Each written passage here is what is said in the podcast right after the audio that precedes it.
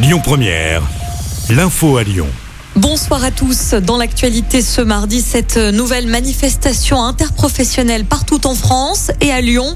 Un rassemblement était organisé en fin de matinée devant la manufacture des tabacs en direction de la place Bellecour, suivi d'une autre mobilisation en fin de journée à Villefranche-sur-Saône, sur la place du Promenoir. L'intersyndicale demande de meilleures rémunérations ou encore l'abandon de l'assurance chômage et des retraites.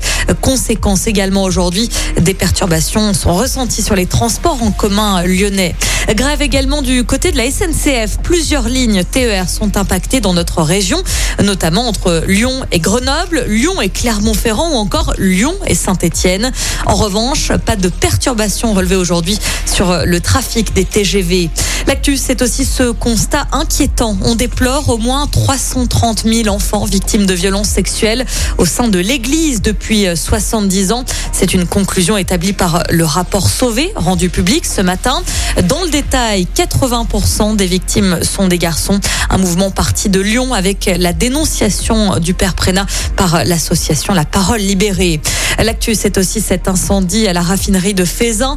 Un feu est parti sur le site dans la nuit de dimanche à lundi suite à une fuite d'hydrocarbures. L'incendie a été pris en charge par les pompiers mais a entraîné des ralentissements au sein de l'usine.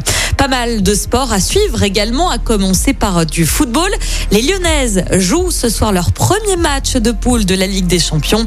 L'OL féminin jouera en Suède face à Aken. Et puis en basket, l'Asvel veut enchaîner en championnat.